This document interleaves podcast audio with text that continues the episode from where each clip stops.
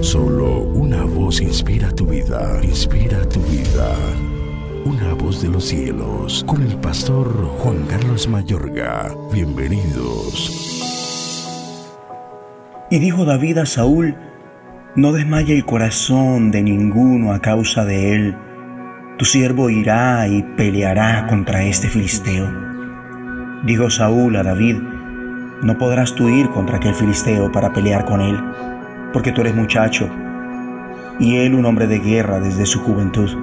Añadió David, Jehová que me ha librado de las garras del león y de las garras del oso, él también me librará de la mano de este filisteo. Como hubo una raza de gigantes en tiempo de David, la hay hoy día, pero en un sentido metafórico.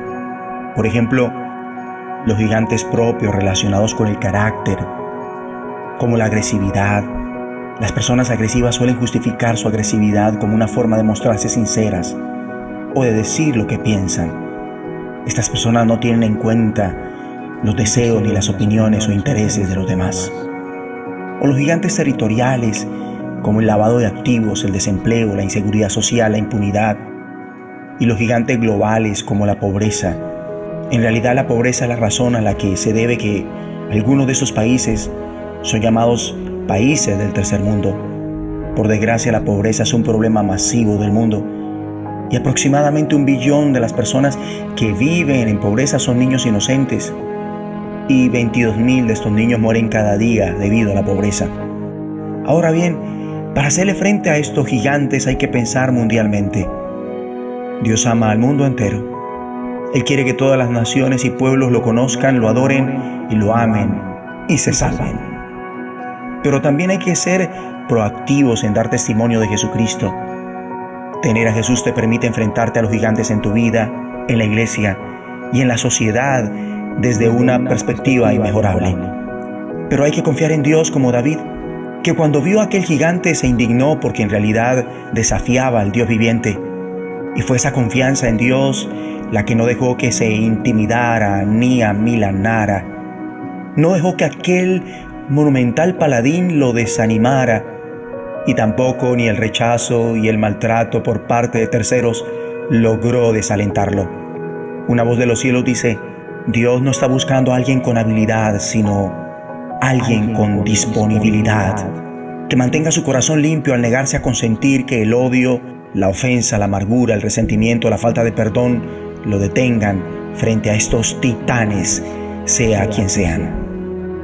Y es ahí que, como David ofrece sus servicios a Saúl, diciendo, no desmaye el corazón de ninguno a causa de él, tu siervo irá y peleará contra este filisteo. También cada congregación, cada iglesia, cada cristiano debería estar dispuesto a ofrecer sus servicios, orar, servir y dar.